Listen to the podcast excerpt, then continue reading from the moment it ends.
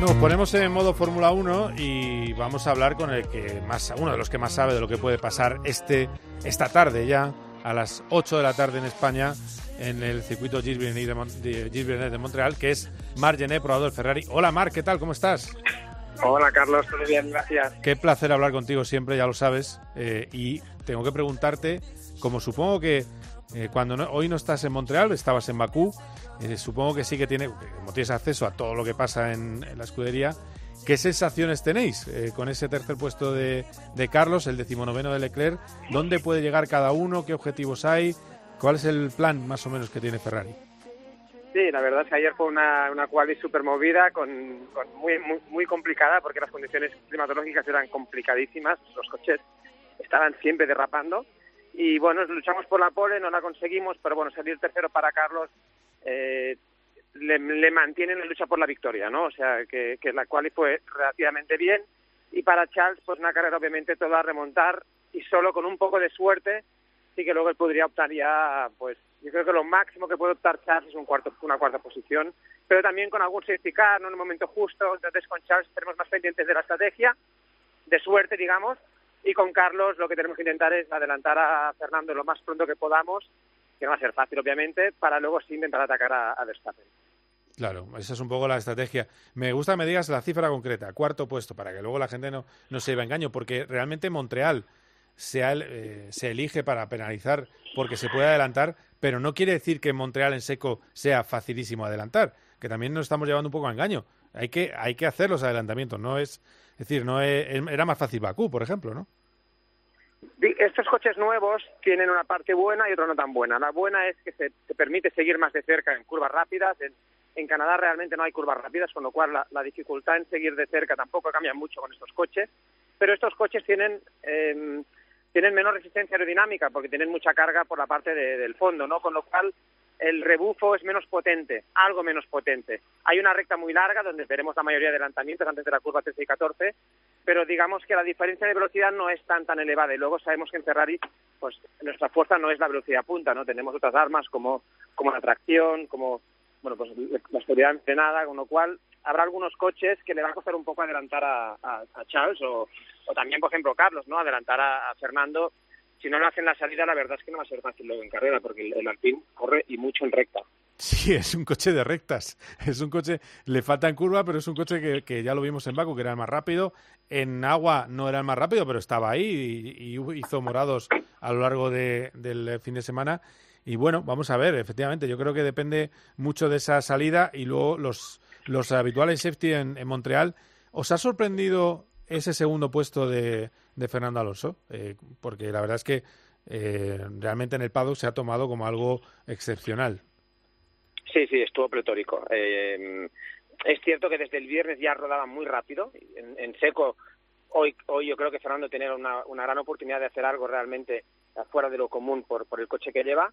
Eh, hizo muy buen muy buen viernes, muy buen free practice 3 por la mañana en lluvia y él hecho el resto. Entonces, eh, obviamente ayer el, que hizo magia fue él, ¿no? El, coche seguramente funcionó bien, pero él estuvo muy por encima del coche, con lo cual un segundo lugar yo creo que sorprendió, no sé Verstappen y, Carlos qué opinaron al respecto, o otros pilotos, pero obviamente no. Fue una, fue una gran noticia, fue, fue una super noticia, disfrutamos todos muchísimo, pero yo creo que nadie se lo esperaba. Esto, esto está bien para los que dicen que se debe de retirar y que no sé qué, ¿no? Y sí, yo creo que hay dos pilotos. Faltó solo a Vettel, que por la mañana iba muy rápido. iba muy rápido, sí.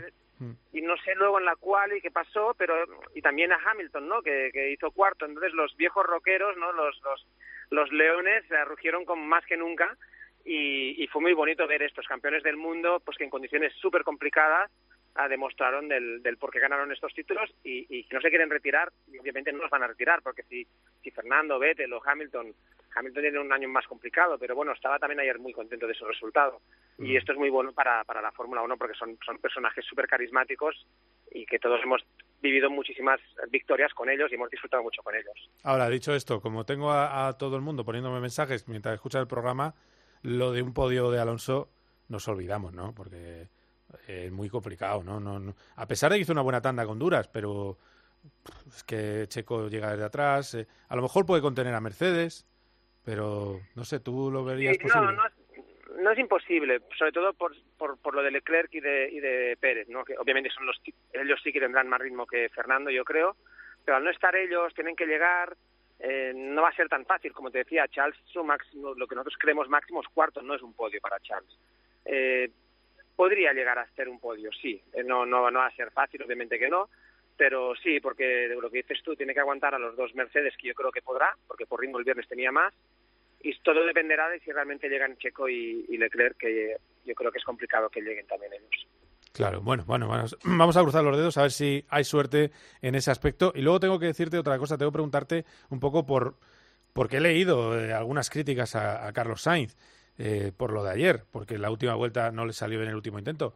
Pero claro, es que no estaba tan fácil con intermedios hacer la pole con el Ferrari en agua. Es decir, yo creo que a Carlos tenía más opciones de pole en seco que en ese tipo de pista como lo vimos ayer si, si hay alguna crítica es injustificada, de hecho él, hizo el mejor primer sector, le, le, sacó una décima a Max, luego en el segundo perdió una décima, con lo cual estaba a la par antes del último sector y es normal que lo haya intentado porque estuvo muy, muy, muy cerca de la pole, como estuvo muy cerca de la pole en Bakú, está mejorando mucho Carlos, se encuentra mucho más cómodo con el coche y esto lo demuestra que lleva dos carreras consecutivas luchando por la pole, es cierto, no lo ha conseguido, en el último intento pues ha cometido dos pequeños errores que le, le han costado alguna posición, pero si no lo intentas no, no nunca va a llegar esta pole, ¿no?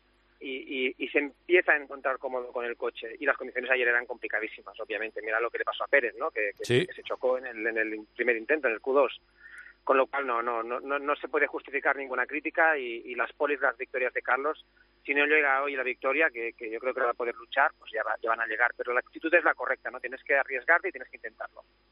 Es que yo creo que si no lo intenta, luego le critican por no intentar. Es que claro, es el mundo, es así de complejo y, más estando en, un equipo tan importante como Ferrari. Eh, no, no, hay que tirarse con todo, que es lo que hizo. Si le hubiera salido, pues estaría ahora, le sacaríamos a hombros. Es así, es un, eh, es un hecho y es la, la realidad. Bueno, vamos a ver qué pasa en esa carrera. Desde luego está la situación ahí. tengo una duda técnica que no sé si tú la puedes resolver. ¿Lleva un coche más agresivo para Seco? Eh, Leclerc con menos carga que Carlos o, están parejos en ese aspecto? Sí, lleva un poco menos de carga, muy poca, ¿eh? no, no, es, no es uh, nada muy sustancial, pero bueno, un paro de 3 kilómetros por hora Charles debería de tener y esto le debería de facilitar un poco eh, los adelantamientos y Carlos lleva una carga un poco más optimizada para, para todo, para la cual y para degradación de neumáticos y demás. Bueno, bueno, pues eh, Margené le vais a escuchar, por supuesto, en Dazón, le vais a escuchar en la Sky, es un comentarista, habla italiano mejor que algunos italianos, ¿verdad, Marc? Hay italianos que, cuidado, ¿eh? Y, bueno, pues te, estaremos atentos a todo lo que pase este, este domingo. Eh, tu podio, dime una apuesta final, ¿tu podio para la carrera? Claro, mi corazón es rojo y, voy, a, voy a optar por Carlos. Eh, venga, voy a hacer Carlos, eh, Max y, y Alonso, que obviamente si es así, pues mañana es fiesta nacional en España. Ahí está, venga, firmo debajo. Gracias, Marc, un abrazo muy fuerte. A ti, Carlos, un abrazo.